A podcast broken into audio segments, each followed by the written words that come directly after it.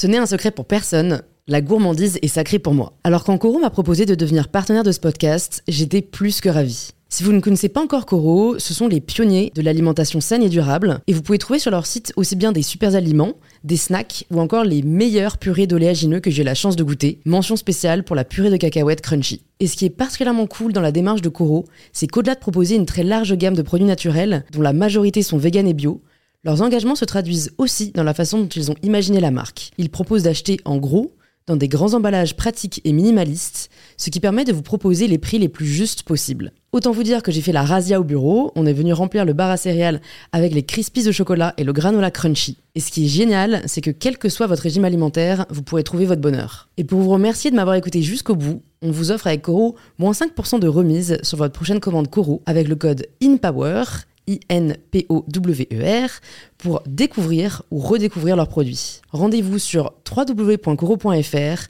et surtout, régalez-vous. Bonjour à tous et bienvenue sur InPower, le podcast qui vous aide à prendre le pouvoir. Athlète, entrepreneur ou encore artiste, je reçois chaque semaine sur InPower des invités inspirés et inspirants qui ont pris le pouvoir de leur vie. Cette semaine, j'ai le plaisir d'accueillir une femme incroyable, Justine Rist, la directrice générale de YouTube France. Alors déjà, si vous m'écoutez d'une plateforme audio, je ne peux que vous conseiller d'aller jeter un coup d'œil à la vidéo de l'épisode qui est disponible sur la chaîne YouTube du podcast, parce que l'on a tourné dans les locaux de YouTube et je peux vous dire que c'est quelque chose. Ce qui est génial avec Justine, c'est qu'elle peut nous partager tout ce qu'elle a appris au cours de ses 20 dernières années d'expérience dans le monde du digital, que ce soit en termes de management, en termes de choix de carrière, de négociation ou encore de prise de décision. J'ai pu lui poser toutes les questions que je souhaitais sur l'évolution de la vie professionnelle, sur les opportunités à saisir, mais aussi sur des sujets plus intimes comme le fait de se faire respecter en tant que femme à la tête d'une boîte. J'ai rarement vu une directrice générale aussi accessible que Justine. Elle a répondu à toutes mes questions sans tabou et avec la plus franche sincérité, ce qui a rendu l'épisode hyper agréable à enregistrer. Pour tout vous dire, au bout d'une heure 45, on a dû nous arrêter car Justine avait rendez-vous avec les États-Unis. Mais j'espère que cet épisode pourra déjà vous partager une bonne dose d'inspiration de motivation et d'ambition. Et je vous souhaite une très belle écoute pour cette conversation avec Justine Rist. Salut Justine Bonjour Louise Bienvenue sur InPower. Tu sais que je me sens absolument pas légitime à dire ça vu que je ne suis absolument pas chez moi. Mais si, tu es chez toi Merci, Bien sûr, tu es chez merci. Nous sommes chez YouTube. Euh, ça faisait sens quand même avec euh, voilà ton parcours. La première question que je pose à tous mes invités, c'est de se présenter de la façon dont ils le souhaitent. Bah, je m'appelle Justine. Euh, j'ai 47 ans, j'ai trois enfants. Euh, un chien. Et n'oublions pas. N'oublions pas. Nous en parlerons ensuite. Et Birdie. Euh, je suis aujourd'hui la directrice générale de YouTube en France. J'ai un parcours dans le monde de la télévision et puis de la tech et du digital. Et je suis très heureuse que l'univers m'ait placée aujourd'hui là où je suis parce que ça me permet de faire des rencontres extraordinaires, comme euh, celle d'aujourd'hui. Donc euh, voilà. Je suis trop chouette. Écoute, je suis obligée de, de rebondir sur ce que tu as dit. L'univers ne t'a pas placé là, Justine. Tu t'es placée là. C'est marrant parce qu'en plus, je me suis dit, tiens, est-ce que je lui poserais au début euh, la question Léa Salamé, Justine, est-ce que tu te considères comme une femme puissante? Et en fait, tu y as indirectement répondu dans le sens où j'ai l'impression que tu, tu fais porter ton succès sur, en tout cas, des, des critères assez extérieurs à toi. Est-ce que tu as du mal à, réaliser, à revendiquer, je ne sais pas quel, serait le terme, mais que si tu en es là aujourd'hui, c'est grâce à toi et à tout le travail que tu as fourni? J'étais pas en train de dire, voilà, euh, euh, que, euh, que c'est l'univers qui a tout fait, mais je suis assez convaincue qu'à un moment, la vie nous donne des chances, des opportunités, que beaucoup de choses n'arrivent pas par hasard, que tout consiste à saisir ces opportunités ou ces signes. Euh, et après, je sais que euh, moi, je suis euh, dans la manière dont je fonctionne, et peut-être on, en reparlera, mais je me sens légitime par le travail. Et, et je suis une énorme bachoteuse, travailleuse, parfois même un peu laborieuse, pour pouvoir me sentir légitime d'appréhender des sujets. Donc, euh, j'ai jamais eu l'impression d'être arrivée ici par hasard. Mhm. Mais je suis convaincue que dans ce chemin, il y a vraiment une part de, euh, de l'univers qui fait que, en fait, c'est plus la notion de sens qui me ramène à la notion d'univers. C'est si je suis là aujourd'hui, c'est parce qu'il y a forcément quelque chose dans la mission que je dois accomplir, mais comme chacun de nous, euh, c'est l'opportunité de faire quelque chose, de, changer quelque chose, d'avoir une signature sur quelque chose. Et c'est tout le sens, en fait, euh, euh, de ce que tu peux faire dans ta vie, dans ton job, dans ce que tu es, dans, dans notre passage sur Terre. Et qu'est-ce que tu dirais aux personnes qui ont peut-être du mal à trouver ce sens, ou en tout cas à trouver, tu vois, cette voie comme tu as pu la trouver, voilà, qui ouvre une porte, puis une deuxième? Parce que j'ai l'impression qu'il y en a beaucoup, notamment dans notre génération, qui ne se sentent pas forcément à leur place. Et ça peut être assez paralysant parce qu'il n'y a pas de mode d'emploi, quoi. C'est peut-être le, défi le plus, euh, euh, le plus grand de trouver sa place. Et tu sais, je te dis, j'ai trois enfants. Euh, ils sont ados et jeunes adultes. je considère que mon rôle de parent, c'est de les aider à trouver leur place. Et c'est peut-être ce qu'il y a de plus difficile. Moi, j'ai mis du temps à trouver ma place, à me sentir à ma place. Et c'est quelque chose qui, je pense, que t'es jamais arrivé. enfin, ou, c'est peut-être le danger quand tu te sens arrivé, en fait, tu n'es plus à ta place, tu vois. Mais euh, je, pense que euh, vous êtes une génération, alors non plus, euh, bon, on a, on a un peu d'écart, mais il n'y a pas totalement une génération entre nous, mais je vois de grandes différences entre ta génération et enfin, ou les gens de mon âge. c'est que je trouve que, euh, et pour rejoindre d'ailleurs, c'est vraiment ce que je vois côté euh, youtubeur, vous avez une audace de tenter les choses, une audace d'entreprendre, et tu es un très bon exemple. Euh, quand tu t'es lancé, bah, tu étais, je crois, encore étudiante. Hein. très vite, tu as, tu t'es lancé sur YouTube avec plein de champs des possibles. très vite, tu t'es dit, mais si je faisais ma marque de vêtements, tu l'as fait. Vous avez cette capacité à transformer l'essai et à tenter les choses euh, que moi, j'avais pas du tout. Et que je pense ma génération avait beaucoup moins, parce qu'on est en fait peut-être beaucoup plus une génération du devoir, mmh. drivé par euh, des schémas, beaucoup plus de, tu vois, je, je dois, alors c'est peut-être d'ailleurs, on en parlera aussi, mais peut-être beaucoup des filles, tu vois, mais je, je, fais mon école, je travaille bien, ensuite je fais mes études, ensuite euh, je dois avoir mon travail, et puis euh, rester longtemps peut-être dans mon entreprise et être euh, bien, voilà, bon soldat. Mm. Et, et, vous, vous avez un chemin, vous explorez beaucoup plus tôt, avec beaucoup plus d'audace et beaucoup plus de prise de risque. C'est ça qui me frappe. C'est marrant parce que tu vois, en ce moment, je sais pas si tu regardes aussi parfois je regarde euh, pas mal de masterclass sur le site Masterclass. Et là, je regarde celle de Richard Branson. Et en fait, à côté, j'ai pas du tout l'impression d'avoir de l'audace. C'est-à-dire que le mec, il a créé un journal à, je sais pas, 15 ans. À 16 ans, on lui dit Bon, écoute, là, entre tes études et l'école, tu n'as pas réussi à suivre les deux, il faut choisir. Il leur dit Ok, bah, ciao, je me casse, je continue sur le journal. Son journal devient hyper connu. Il en fait également après un label de musique euh, parce que bah je sais pas il trouvait pas de label voilà il trouvait pas de label de musique pour représenter euh, un artiste qu'il trouvait euh, hyper prometteur. Au final il signe les Rolling Stones les Sex Pistols et tout. À un moment il a une expérience de merde dans un avion. Il se dit ça suffit on va créer une compagnie aérienne.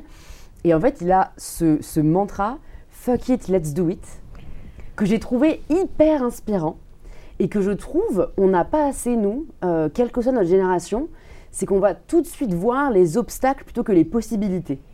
Est-ce que c'est une mentalité que tu as réussi à dépasser? Alors moi, je challengerais un peu ça. Je trouve que euh, l'appréhension euh, des sujets par euh, le risque, c'est peut-être très français mhm. par rapport aux anglo-saxons qui sont dans une appréhension par l'opportunité. Mais je reviens vraiment sur ce que je t'ai dit tout à l'heure. Alors évidemment, tu prends Richard Branson, donc un entrepreneur, un serial entrepreneur quand même absolument incroyable, mais regarde quand même l'unicité, enfin, il est assez unique, vrai. tu vois. Oui, oui, c'est vrai. Et quand je regarde votre génération, et vraiment, et je pense que c'est ça aussi, euh, je te dis, mais je suis tellement heureuse d'avoir le, job incroyable que j'ai aujourd'hui, c'est quand je côtoie tous les jours des talents, tu vois, on peut citer un Hugo Décrypte qu'on connaît très bien, euh, qui d'ailleurs était aussi euh, un ancien de, de, de, de, Sciences Po, qui aujourd'hui bah, crée une nouvelle génération de compagnies médias, euh, Léna, euh, pareil, qui s'est lancée et qui est euh, une ambassadrice, une référente pour plein de marques de luxe, mais aussi pour toute une génération. Enfin, à chaque fois, si je prends n'importe quel talent créateur, je vais trouver des exemples d'entreprendre des choses. Mmh.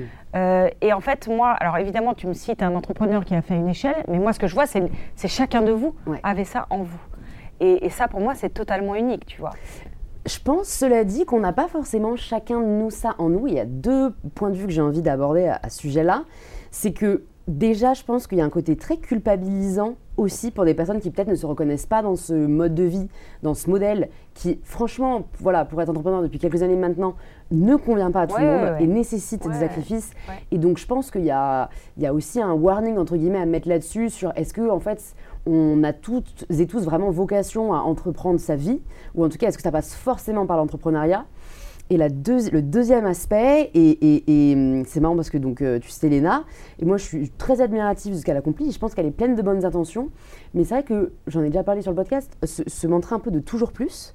Je ne sais pas si elle l'imaginait comme ce que je vais décrire, mais je trouve euh, peut être assez toxique hum, parce que il, je pense que notre génération l'a vraiment, en tout cas moi je le sais que j'en suis victime, euh, c'est marrant parce que Joël qui travaille avec moi me demande souvent, euh, tu vois ce matin j'étais au Women's Forum, donc j'ai un truc international, j'ai parlé devant des milliers de personnes, elle me dit ah t'es fière?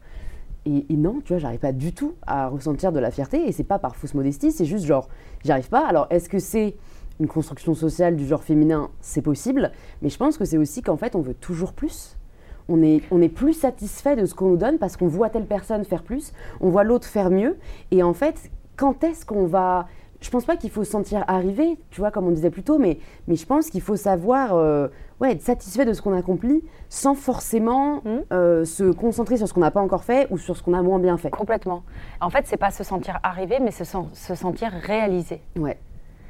Et euh, tu as complètement raison dans le fait de dire tout le monde n'est pas entrepreneur et tout le monde n'est pas du tout dans ce mindset qui est quand même très particulier. L'autre mais, quand je dis euh, l'audace d'entreprendre, de faire, de prendre des risques, ça peut aussi aller à euh, une autre facette de ce que je vois, par exemple, des talents créateurs ou créatrices. Euh, c'est d'aller se plonger dans sa passion et d'aller illustrer sa passion, qui peut être la passion du slow life, la passion de la botanique, de l'histoire, mmh. de n'importe quel sujet. Et là, tu vois, pour moi, c'est aussi une autre forme d'entrepreneuriat. Tout à fait. Et quand je te disais, nous, euh, les gens de mon âge, ma génération est mue par le devoir. En fait, moi, ma sensation, c'est que vous, vous êtes mue par le désir. Et c'est incroyable, c'est formidable. Alors, avec tous les excès que ça peut représenter, et c'est pour ça que, pour moi, une clé de la réussite, c'est d'être bien entouré. Pour avoir des gens qui sont très diverses mmh. d'autres milieux que toi, qui sont capables de te faire redescendre sur terre, qui sont capables, capables de faire voir d'autres perspectives aussi. Vraiment, l'entre-soi, c'est pour moi ce qu'il y a de plus. Euh, euh néfaste, hein, ouais, néfaste, j'allais dire toxique, tu vois, mais en fait, euh, qui peut vraiment t'étouffer. Euh, mais vraiment, cette génération du désir dans tout ce qu'elle entreprend, avec bien évidemment bah, les, les, dangers ou les, tu vois, les excès que ça peut représenter, mais quand même l'accomplissement, la réalisation de soi que ça peut aussi permettre à des âges aussi jeunes que ce que vous êtes aujourd'hui, mais je trouve ça formidable. Mmh. Quoi. Et, et qu'une plateforme comme YouTube, et là, euh, vraiment, je, je te parle, j'enlève ma casquette, ça, ça peut paraître ça, mais vraiment, je le, je, le, je le, sens vraiment comme ça. Je trouve ça formidable. Et mmh. c'est d'ailleurs, tu sais, euh, on a souvent ces conversations entre eux, mais c'est quoi la différence entre un créateur et un influenceur? Entre une créatrice et une influenceuse Pour moi, euh, ce monde des créateurs, des créatrices que vous êtes, c'est un monde qui est en fait qui est le monde de celui ou celle à qui je ressemble et auquel je peux vraiment m'identifier. Un influenceur, c'est plutôt, tu vois, top-down en fait. Ça va me donner un, message qui peuvent être même des injonctions, tel produit ou tel, tel, tel, je sais pas, tel voyage, tel lieu, etc. Vous, vous nous emmenez dans votre vie. Elle peut être complètement euh, incroyable, atypique. Et Léna, c'est vrai, un bon exemple. Mais en as qui sont aussi euh, tout à fait, euh, tu vois, dans la sobriété. D'ailleurs, tu vois, tous ces sujets de sobriété, d'environnement, c'est aussi une énorme tendance de fond qu'on voit et qui, euh, je ne sais pas, te réconcilie même avec euh, le fait d'aimer des choses simples euh, du quotidien qui pouvaient paraître un peu, je sais pas, tu vois, naze, quoi, tu vois, ouais, ça, ou pas, hype, etc. Quoi. Je me demande, tu vois, du coup, vu que tes enfants sont ados et jeunes adultes, qu'est-ce que tu leur dis Peut-être qu'on ne t'a pas dit, toi, quand tu étais ado, ou que tu aurais aimé entendre sur justement le fait de choisir un peu sa voie professionnelle? Bah, C'est des conversations euh, assez difficiles parce que déjà, euh, tout le système a changé euh, par rapport à moi, tu vois, quand j'ai passé mon bac et Même moi, tu sais, maintenant, ouais. j'appartiens à la catégorie des anciens, vu qu'il n'y a plus le bac ES, le bac L et tout. etc. Tout ça a complètement changé. Et en fait, la difficulté pour dès que tu rentres au lycée, tu dois définir un peu quelles vont être tes options et très vite définir un chemin. Et donc, en fait, ce que je ne cesse de leur dire, c'est considérer que tout ce que vous apprenez là est comme une boîte à outils géante euh, qui vous permettent d'avoir les bases euh, pour ensuite aller explorer n'importe quel territoire, n'importe quel métier, dans n'importe quel secteur. Mmh. Euh, et donc, ne pensez pas que parce que vous allez choisir, je ne sais pas, les sciences éco, ou, tu vois, ou les maths, ou le français, ou vous allez vous engouffrer dans une voie royale qui sera unique pour la suite, parce que ce ne sera pas du tout ça. Donc, prenez-le comme une boîte à outils et essayez de trouver de l'intérêt un peu dans tout et puis de voir ce qui va vraiment pas vous intéresser pour avoir le champ des possibles les plus larges. Hmm. Euh, Est-ce que ce n'est pas quelque chose qu'on t'a dit, toi, quand tu étais à la sortie de tes études? Tu as, fait quoi comme études Alors, figure-toi que moi, je viens d'une famille de médecins. D'accord. Donc, euh, je n'ai absolument pas réfléchi. Quand je suis arrivée en terminale, je dis, bah, évidemment, je vais faire médecine. Mes parents ne m'ont jamais poussée. Jamais. Mais en fait, je voyais la noblesse de, de, de, de de ce métier, quoi. Où, bah, tu, sauves des vies, quoi. Voilà, tu es dans un rapport de la vie à la mort et tout. J'ai fait une année de médecine. J'étais totalement hypochondriaque. J'avais absolument toutes les maladies dont on me parlait et j'ai très vite réalisé que communiquer par la maladie, ça n'allait pas du tout être mon choix. Enfin, mon terrain. J'étais pas du tout câblée euh, comme ça. C'était beaucoup trop anxiogène pour moi, quoi. Et donc, j'ai bifurqué. Euh, j'ai fait un BTS tourisme, ce qui était à l'époque, euh, parce que moi j'adore les langues, j'adore euh, tu vois, les cultures, etc. Euh, et, j'avais aucune idée, je m'étais jamais intéressée au cursus, je ne savais pas du tout comment ça fonctionnait les écoles. Du BTS tourisme, apparemment, tu peux avoir plein de métiers après, c'est le BTS qui transforme en plus d'écoles et tout. J'y vais. Et j'ai fait une admission parallèle, ensuite en école de commerce à Reims, qui s'appelle Neoma maintenant. et là, tu vois, enfin, tu vois les, les parcours, j'ai fait ma troisième année en Argentine, Buenos Aires. Je devais rester six mois. Je suis restée deux ans et demi et j'ai mmh. adoré. Et c'est là que j'ai mis le premier euh, doigt de pied dans le digital, puisque j'ai rejoint une, entreprise qui faisait du e-learning, qui fait toujours du e-learning, qui est un peu le Netflix pour les petits, enfin pour les, pour les jeunes, on va dire. Et c'est marrant, tu vois, les parcours de vie. Donc, euh, quelque part, mes, mes, parents ne m'ont jamais poussé, mais je m'étais moi-même un peu programmée sur une voie. Et puis, bah, la réalité des choses m'a emmenée sur quelque chose de mmh. complètement différent. Tu as réussi en tout cas à t'écouter et à ne pas t'acharner, j'ai envie de dire. En fait, j'ai réussi à vite sentir voilà, où est-ce que je n'étais pas à ma place. Hmm. Et en sortant de ton école de commerce, est-ce que tu sais que tu veux travailler dans le digital ou tu es en mode pas du tout. Bah, on va tester et en testant on verra ce qui me plaît, ce qui me plaît moins Je crois que moi j'ai un driver quand même très fort qui est vraiment d'avoir du plaisir dans ce que je fais. Euh, comme je suis très laborieuse, euh, j'ai besoin d'avoir un équilibre entre euh, ce, qui me, ce qui peut être même parfois un peu de la souffrance, tu vois, mais je pense qu'il y a un mmh. côté un peu peut-être maso aussi, et vraiment du plaisir. Du plaisir dans les rencontres, dans les projets, dans les sujets que j'entreprends. Euh, et donc j'étais vraiment tout le temps dravée par ça. Et le premier plaisir, c'est, enfin, je disais celui des rencontres, c'est l'aventure humaine que te permet ton job parce que tu fais des rencontres exceptionnelles. Regarde, toi, ton équipe, euh, les gens que tu rencontres tous les jours, euh, c'est, la vie est faite de rencontres et, le premier des drivers pour moi, c'est, vraiment ça, quoi. C'est travailler les, femmes, les hommes avec qui je peux travailler, c'est le premier facteur le plus important. Et alors, pourquoi tu rentres d'Argentine? Pourquoi tu restes pas euh, Parce que là, on est en 2001, crise totale, crise financière énorme, crise économique. Les gens font la queue au guichet pour récupérer des En Argentine, du coup? En Buenos Aires. Et donc là, j'ai mes parents qui me disent, s'il te plaît, tu rentres. Et en fait, je suis rentrée et euh, parce que j'adorais bosser en espagnol, je suis allée direct à Madrid. Euh, en Espagne et c'est là que j'ai repris un autre job toujours dans, tu vois, dans une, entreprise qui s'appelle Gemalto. Gemalto c'est un fleuron de l'industrie française. Le monsieur qui a créé euh, Gemalto au départ c'est Gem c'est le monsieur qui a inventé la carte à puce. D'accord. Donc la carte à puce qui fait des cartes SIM dans les téléphones, qui fait des cartes bancaires, etc. C'est un Français, monsieur Moreno, qui a inventé ça. Et euh, c'est là que j'ai rencontré celui qui allait être mon futur mari.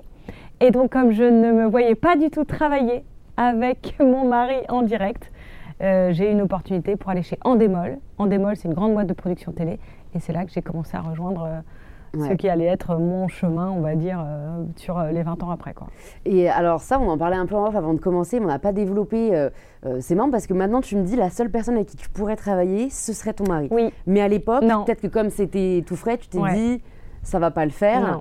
Et, et, tu l'as observé un peu ça autour de toi Enfin, tu vois, je, je pense que c'est assez voilà, propre à chacun et chacune d'entre nous, mais il y a un peu cette question, euh, enfin en tout cas moi je vois pas mal de gens lancer leur boîte notamment avec leur mec ou avec leur copine.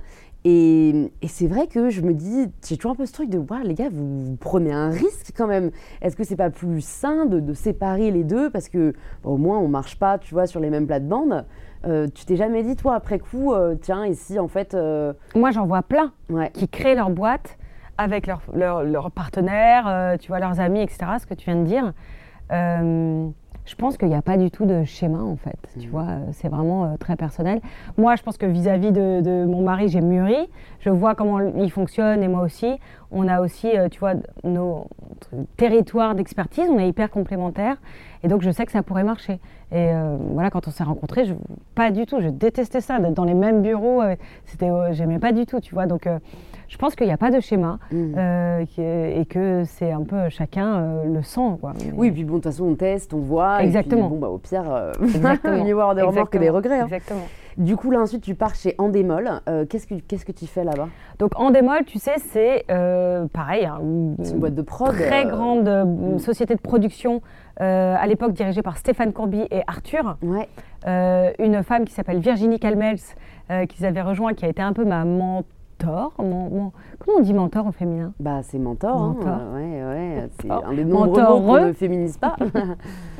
Et là, en fait, je m'occupais de toutes les exploitations sur le digital, sur Internet, sur le mobile, de tous les grands programmes.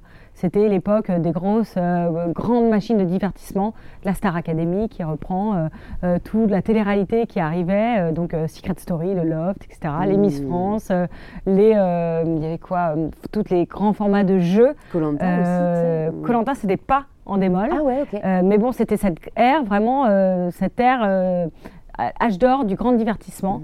Mmh. et donc, bah, pour toutes les exploitations dérivées, c'était un terrain de jeu génial. Et euh, j'ai fait en démol pendant 10 ans et je suis arrivée en 2013 chez Twitter, figure-toi, qui ouvrait le bureau français, la représentation française de Twitter. Et, euh, et, ça a été là une autre expérience démente. Alors tu vois, c'est marrant parce que quand on voit, on est en, pleine dans l'actualité de Twitter aujourd'hui, en 2022 avec Elon Musk, etc. Mais euh, cette expérience était hyper intéressante parce que c'était presque être comme être à la manette d'une start-up adossé par une énorme boîte de la Silicon Valley. Hmm. Et euh, d'être un nouvel usage. T'imagines, on est en 2013. Ouais, c'est tout nouveau, quoi. ouais, ouais, il y avait juste Facebook qui venait d'apparaître, quoi. Euh. Euh, ouais, Facebook existait déjà, mais vraiment le sujet, vraiment genre réseaux sociaux en temps réel, hmm. c'était vraiment les tout débuts. Et alors, juste avant d'arriver à Twitter, est-ce que tu peux nous partager peut-être quelques grandes leçons que tu as apprises de ta mentor Virginie, si j'ai bien retenu, qui était chez Andemol Virginie, elle m'a appris l'art de la négociation. C'est-à-dire qu'on s'est retrouvés très souvent euh, dans des euh, réunions de négociation avec des grandes chaînes qui existent toujours, où nous étions deux femmes pour 10 ou 15 hommes en face de nous. C'était hyper intimidant, hyper impressionnant. Et j'avais à côté de moi une warrior qui arrivait avec son plan de négo qu'on avait travaillé ensemble et qui, enfin, moi j'avais l'impression que c'était un peu Kill Bill, quoi. Je la voyais, j'avais cette image d'elle qui euh, faisait, euh, démontait tous les arguments un par un de euh, tous les hommes, parce que vraiment, il y avait, j'ai même pas de souvenir, très rarement il y avait des femmes avec nous, en face de nous, qui, voilà, qui arrivaient à, à trouver le consensus d'une manière à la fois très combative, mais gagnant-gagnant, parce que c'est comme ça que les deals marchent. Euh, et j'étais très impressionnée par ça. Donc Virginie, elle m'a vraiment appris l'art de la négociation euh, et de, en fait, de construire un plan euh, de discussion, de négociation, de voir quel est ton objectif, quel est celui de ton ouais, de, la, partie en face, et d'arriver à un terrain d'entente.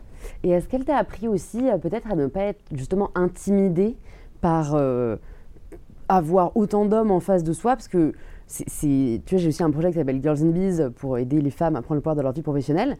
Et en fait, c'est marrant parce qu'à chaque atelier, à chaque workshop, il y a des femmes qui viennent voir à la fin en me disant voilà, euh, moi je travaille dans ça. Euh, donc tu vois, un milieu très masculin. En fait, je me rends compte que c'est tous les milieux. C'est-à-dire qu'elles me disent ça quand elles sont ingénieures. Elle me dit ça quand elle travaille dans le sport. Mm. Elle me dit ça quand elle travaille dans la finance. Elle me dit ça quand elle travaille dans la télé. En fait, c'est à chaque fois, c'est dominé par les hommes.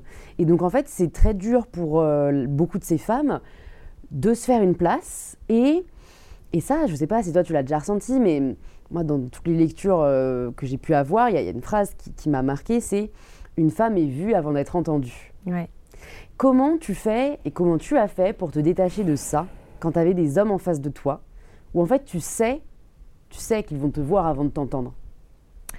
Je pense que, alors oui, tu as raison, elle m'a aussi appris ça parce que je voyais à quel point elle avait un détachement entre euh, ce qui pouvait être l'image d'une femme et euh, la réalité, enfin, enfin, d'une personne et, euh, et ensuite, euh, enfin, tout, tout- tout le propos, toute l'intelligence, toute la teneur, tout l'objet de pourquoi on était là. Je crois que très vite, en fait, moi, j'arrive à me détacher de, de l'image de ce que peuvent penser de moi les gens. Et ça, ça a été un exercice très important parce que, enfin, moi, je sais que quand j'étais sur les bancs d'école, en primaire, en secondaire, c'est euh, quelle note je vais avoir, euh, est-ce que Mhm. je vais faire bonne impression? Tu étais un peu euh, programmé comme ça. Ouais. Et donc, tu dois te déprogrammer. En tout cas, moi, j'ai dû syndrome me de la bonne élève. Ouais, j'ai dû complètement me déprogrammer euh, par rapport à ça. Je, sais- je sais que j'en ai encore tout à fait les vestiges, mais, ce que- mais c'est quelque chose que je dépasse, que j'arrive à dépasser euh, complètement, notamment quand je suis dans des forums comme ça, dans des, dans, dans des instances comme ça, où, où en fait tu apportes ta compétence, ton expertise, euh, ton bon sens aussi. Souvent, c'est beaucoup de bon sens en fait. Euh, moi, j'ai aucun mal.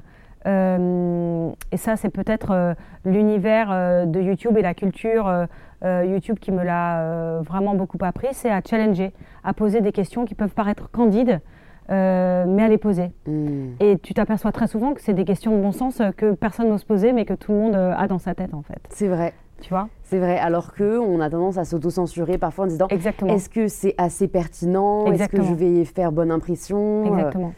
Et donc j'ai- j'ai j'ai vraiment cette... euh, alors il faut que ce soit évidemment mesuré, tu vas pas être désinhibé à dire n'importe quoi, mais euh, de sentir que quand il y a quelque... En fait, de ne pas laisser passer quelque chose que je ne comprends pas.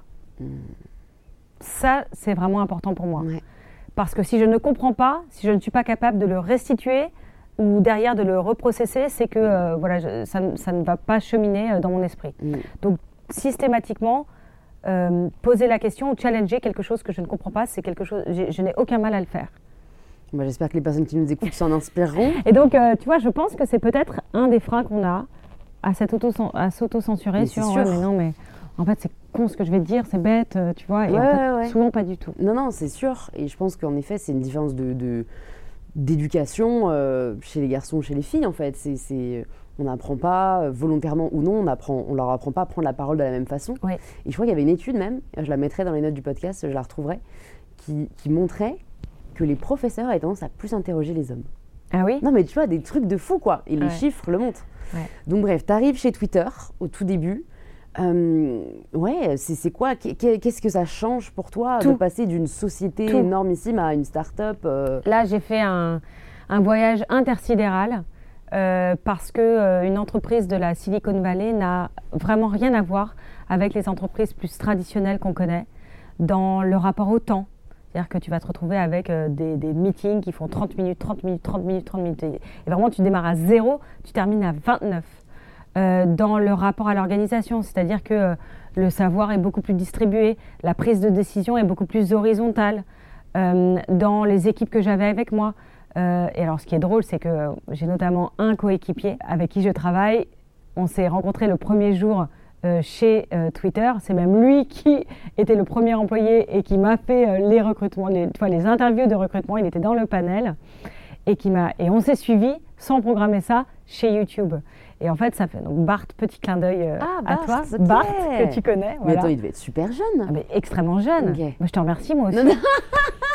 Désolée, mais parce que j'ai l'impression qu'il a mon âge presque. Donc je me suis dit, mais attends, euh, Twitter 2013 euh, Et c'est trop drôle. juste, et, ouais, je parle de lui parce que je me retrouvais avec euh, ce type de profil, brillantissime, euh, évidemment sachant tout de la plateforme, et tu dois arriver un peu en tant que boss hmm. avec une vraie valeur ajoutée à apporter. Et là, je peux te dire que déjà, tu es totalement sorti de ta zone de confort parce que tu ne comprends rien au fonctionnement, c'est complètement différent de tout ce que tu connais, malgré tes premières dix années d'expérience. hein. Oui. Et puis ensuite... Pas dans les euh, réseaux sociaux. Quoi, non, mais ça enfin, c'est- c'est vraiment un dinosaure, mais tout était nouveau en fait. euh, Ouais. Tout était nouveau. Ouais. Et, et, ce type de profil, de talent, et en fait, là, tu, tu fais tout un chemin de qu'est-ce que je vais apporter à cette équipe? Qu'est-ce que je vais apporter à cette organisation? Pourquoi je suis là? Et petit à petit, bah, tu commences, justement, on en vient à retrouver, là c'était retrouver sa place, euh, à, tu te dis, ok, très rapidement, ok, en fait, je dois, je vais jouer le rôle un peu de ce chef d'orchestre, de cette chef d'orchestre. Mhm. Euh, ils ont tous des talents mille fois plus voilà, euh, experts que moi, chacun sur des sujets. Donc ton talent, ça va être de recruter les bons profils qui vont vraiment tous jouer ensemble une, symphonie, de euh, d'être capable de faire les arbitrages sur les bonnes priorités. Parce que le, le leadership, c'est ça, c'est être capable de prendre des décisions et de prendre notamment les, plus, les décisions les plus difficiles, de faire des choix, mmh. euh, d'être capable de trancher. Euh, d'être capable d'amener cet esprit de corps de, dans la durée, d'être capable d'amener une, une, une, figure qui va aussi être un peu l'incarnation de cette entité-là dans le territoire que tu représentes. Et voilà, donc tu, petit à petit, tu retrouves ta mm. place. Mais ça a été un chemin, et il m'a bien fallu six mois pour commencer à voir la poussière retomber, tu vois, du, décollage, et trouver ma place. Le leadership, est-ce que tu l'as uniquement appris sur le terrain ou est-ce qu'il y a d'autres choses qui, qui t'ont aidé, ne serait-ce que des échanges, du mentoring, des lectures c'est très dur, je trouve, tu vois, appréhender. Et en fait, je me demande à quel point c'est une question de nature et à quel point c'est une question de, formation, j'ai envie de dire. Ouais, de mm. culture. En fait, c'est, tu vois, faire des choix. Je sais pas si c'est propre à notre génération, mais moi, à chaque fois que je parle avec des amis, on est là, ah non, choisis pour moi, choisis pour moi et tout, genre. tu sais, c'est super dur. Donc, est-ce que ça t'est venu à force de, par l'expérience, ou est-ce que, ouais, euh, tu t'es formé là-dessus? Moi, je pense qu'il y a deux choses. Enfin, c'est un mix du naturel et du culturel, en fait. Le naturel, c'est que euh, moi, j'ai un énorme. Enfin, j'ai un biais qui peut être très positif, qui peut parfois être négatif, enfin, néfaste. C'est que j'ai un. Je suis par défaut tournée vers l'action. Et par exemple, ce que j'apprends beaucoup en, maintenant en ce moment, euh, petit à petit, tu grandis dans. Enfin, tu, mûris, et c'est euh, l'action par l'inaction. C'est très intéressant aussi, ça tu t'aperçois que quand tu ne fais pas les choses, elles se font elles-mêmes toutes seules.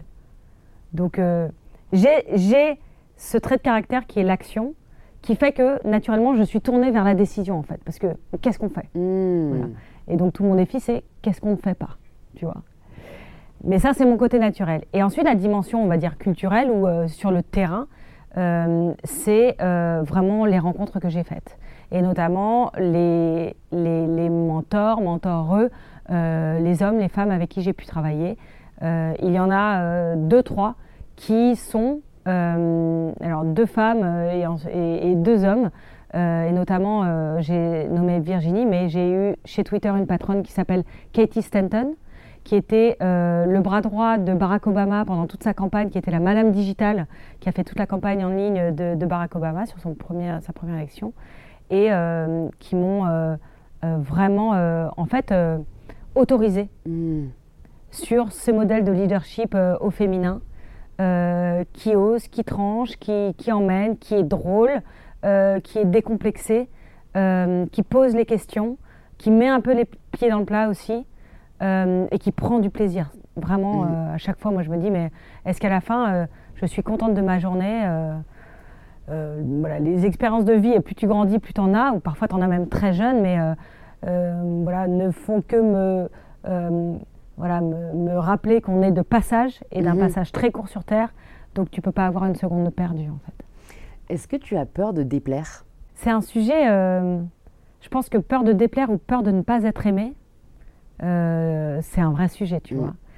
Je pense qu'avec certaines personnes, sur, sur certains moments, et notamment perso, peur de ne pas être aimé ou de ne plus être aimé, est, euh, très prégnant en moi, tu vois. Hmm. Euh, J'ai l'impression que c'est le, ouais, le truc qui retient majoritairement les femmes à hum, devenir des leaders euh, comme des de la même dimension, voilà, de la même dimension que les hommes peuvent l'être.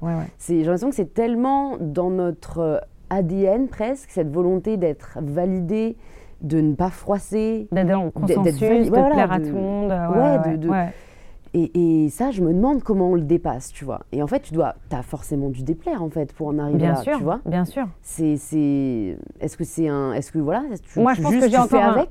Ouais, tu fais, es obligé de faire avec. Et quand je te dis le leadership, c'est de faire des choix. Euh, bah forcément, quand tu fais des choix, euh, tu sais que euh, tu, vas, tu ne vas pas répondre à une demande de bah, toute une partie de, de personnes qui voulaient que tu fasses ce choix-là. Mais pour moi, l'enjeu, c'est. et ça s'apprend. Et pour moi, ça, cette partie-là, c'est un chemin qui est continu. C'est à partir du moment où tu es capable d'expliquer de manière rationnelle pourquoi tu as fait ces choix, d'expliquer quel va être le bénéfice pour tous au final, euh, et donc euh, d'emmener même ceux ou celles qui n'étaient pas dans cette direction-là au départ, euh, bah voilà, le, contrat est entre guillemets rempli, tu vois. C'est pour ça que quand je disais tout à l'heure aussi, je reviens au, point de bien s'entourer. Bien s'entourer, c'est très important. Parce que bien s'entourer, ça veut dire plein de choses. Ça veut dire, d'un point de vue professionnel, par exemple, dans les équipes que tu choisis d'avoir dans ta première ligne, ça doit être des personnes qui, avec qui tu es tu dois avoir un rapport de confiance très grand, mais à tel point que tu attends d'elle qu'elle soit. Moi, j'attends d'elle qu'elle soit capable de me dire non, ça c'est une connerie, ça c'est une. Ça, je pense que hmm. c'est pas c'est pas la bonne direction. Qu'elle soit capable de challenger mes propres décisions. Et comment tu arrives à insuffler cette confiance dans tes équipes? Bah, c'est d'accord. Euh, chez, enfin, chez, chez, YouTube. I come and non, non, mais, we chat. On dit euh, feedback is a gift. Ok. Et je t'assure que c'est pas du bullshit. Ouais c'est très important de, de, c'est vrai. Dis-moi, tu vois, après n'importe quel meeting, réunion, échange, ou même euh, moi, quand je, fais des prises de parole, je demande aux équipes, bon alors. Et, et, d'ailleurs, mon premier réflexe, c'est bon alors, qu'est-ce qui n'allait pas? Ouais, je suis pareil. Je suis pareil. Qu'est-ce qui n'allait pas? Parce que ce qui est intéressant, c'est sur quoi est-ce que je peux progresser, en fait. Exactement. Mais ça, c'est difficile quand, on est, quand peut-être des personnes qui travaillent avec nous sont susceptibles. Parce que la, la susceptibilité n'est pas également répartie euh, dans le monde, tu vois. Et, ça, je pense que c'est euh, bah, une compétence que tu arrives à avoir euh, qui est assez... Oui, mais par exemple, dans une... trop direct. Euh, oui, alors après, c'est comment tu le dis. Et constructive feedback, d'ailleurs. tu vois, évidemment, le but, c'est que ça coupe pas les jambes de, de, de, la personne, mais que ça la fasse grandir. et c'est ce que j'adore dans, dans ces univers. Alors, c'est peut-être très anglo-saxon aussi par rapport à notre culture française, hein, mais je sais que ici, la culture du feedback, elle est absolument fondatrice. Et c'est comme ça qu'on arrive à avoir cette agilité aussi. Et moi, avec, avec mes équipes, quand on a des choix à faire, quand on a des plans à faire, euh, tu sais, je leur demande tous, ne, ne, venez pas avec des problèmes, venez avec les solutions. Et Mon on... mantra, nous, c'est un problème égale une solution. C'est affiché partout voilà. Et, sinon, c'est qu'il n'y a pas de problème, en fait. Donc euh, maintenant, euh, ils sont tous vraiment très câblés de cette manière-là, d'avoir une approche constructive, et que ce soit dans des plans prospectifs qu'on va faire ou feedback de choses qui viennent de se passer, tu vois et comment on peut euh, sans cesse apprendre. Et en fait, c'est l'intelligence individuelle va construire l'intelligence collective. Euh, et, je pense que c'est ça aussi la nouvelle forme de leadership, c'est être capable de te mettre vraiment en horizontal avec euh, toutes tes équipes pour faire ce travail de, d'itération. et puis, au, bon moment, savoir trancher. Mm. Après, je me dis, tu vois, des personnes qui pourraient nous écouter pourraient se dire, oui, en même temps, c'est facile de recruter des bons profils quand on est chez YouTube, c'est hyper attractif moi je galère. Enfin voilà, par exemple, c'est des personnes qui lancent leur projet, parce que bah, forcément, quand tu es au début du projet, tu pas des salaires mirobolants derrière déjà pour euh, donner envie. Et euh, bah, à part ta, bonne volonté, disons que ça peut être difficile de convaincre. Qu'est-ce que tu donnerais comme conseil pour réussir à, à, fédérer, tu vois, à fédérer des, équipes et des profils euh, des, des, des A-level entre guillemets, mais pas en termes de diplôme, juste en termes d'énergie et en termes de, voilà, de, de ce qu'on peut apporter après dans l'équipe euh, bah, on en parlait un peu au début quand on s'interrogeait sur l'univers. Je crois que c'est le sens, en fait. De pouvoir euh, donner du sens à ce qu'on fait collectivement. Euh, ça donne toute la raison d'être dans une entreprise ou mm. dans, dans n'importe quelle taille d'entreprise d'ailleurs, tu vois. Mais pour moi, enfin, le, premier facteur qui d'air, c'est voilà, est-ce que, est que la vision, est-ce que la, la direction qu'on propose ici, euh, a du sens pour moi et aligné avec mes valeurs personnelles. Et ensuite, c'est euh, quel impact je peux avoir, quelle contribution je peux apporter. Euh, c'est pour ça qu'aussi on passe beaucoup de temps à définir un peu les rôles et les responsabilités de chacun. c'est ça aussi qui fait la magie d'un groupe mmh. et qui fait que le groupe tient. C'est est-ce que les, les, les, rôles de chacun sont hyper clairs et de chacune sont hyper clairs dans les startups, enfin tu vois, je prends mon cas, c'est difficile hein, de bien sûr, bah, délimiter bien sûr, là, tu fait quoi, tu vois. Voilà, mais, mais par contre, tu peux très vite te rendre compte de toi, d'abord tes champs d'expertise, là où tu, tu, tu, tu, sais que tu excelles, et là où tu sais que tu as besoin d'être épaulé. Et c'est souvent d'ailleurs des discussions qu'on a avec les, les youtubeurs, les youtubeuses, les vidéastes, c'est ils ont beaucoup de mal, elles ont mm. beaucoup de mal à déléguer. Or, c'est quand tu commences à déléguer que tu vas commencer à grandir. Mm. C'est vrai. Mais euh, comme on touche euh, à l'objet fini qui est comme à chaque fois une création, hein, c'est à chaque fois un enfant, une vidéo quasiment, tu vois, tu la crées complètement. Le nombre de vidéastes qui me disent non mais moi, toute la post-prod, je la fais moi-même. Moi, euh, tout le script de départ, je le fais moi-même. Et, en fait, c'est juste, c'est pas du tout tenable si tu veux mm. passer à l'échelle suivante. Ouais, mais tu vois, ça, c'est un débat intérieur que j'ai beaucoup parce que c'est aussi un choix qui je, qui, je trouve, touche aussi à la notion de plaisir que tu, dont tu parlais juste avant. Parce que parfois, scaler demande à renoncer. Euh, parfois, voilà, grandir demande à faire moins de ce qui nous fait plaisir. Et donc, au fond, pourquoi grandir, tu vois? Et c'est une vraie question que je me pose, jusqu'à où grandir? Parce que oui, la société valorise la, bah, croissance exponentielle et, il va plus se concentrer sur les chiffres que, sur le plaisir que tu as pris à réaliser euh, telle ou telle euh, euh, tâche. Mais tu vois, c'est vrai que bah, moi j'adore écrire, j'adore faire les scripts, et j'ai pas envie de je pas envie de le déléguer. C'est je, je, moi j'ai j'ai choisi avec moi-même je ne le ferai pas. Alors après voilà il s'avère que bah, j'ai des super personnes avec moi pour euh, toute la partie vidéo parce que c'est moins mon cœur de, plaisir. Mais c'est vrai que je sais pas si toi tu as, eu affaire à ce dilemme mais j'en parle souvent avec les entrepreneurs. Tu vois les entrepreneurs qui lancent une boîte euh, pour créer un projet autour d'une de leurs passions ou voilà sur vraiment une activité qu'ils adorent faire au final, et je l'ai vécu aussi avec je ne sais quoi. ce qu'ils adorent faire. Tu finis par, euh, par faire euh, ce que tu dois faire et pas ce que tu as envie de faire. Tu l'as connu ou pas ça? Alors, euh, même si je ne suis pas entrepreneur, je vois bien hein, dans mon job, je pense que par période, je peux avoir 80% de choses que, tu vois, qui sont plutôt pesantes pour moi à faire. Et malgré tout, je dois les faire. Mais d'autres moments où tu arrives à contrebalancer. Euh, et enfin, tu as raison sur plein de points. Dans tes questions, il y a plein de questions. C'est d'abord euh, où est-ce que je veux être? Et puis c'est une appréciation très personnelle. Peut-être que je n'ai pas envie de faire grandir euh, ma structure parce que je veux rester sur ces sujets-là ou cette échelle-là, ou je veux rester dans voilà, cette taille-là.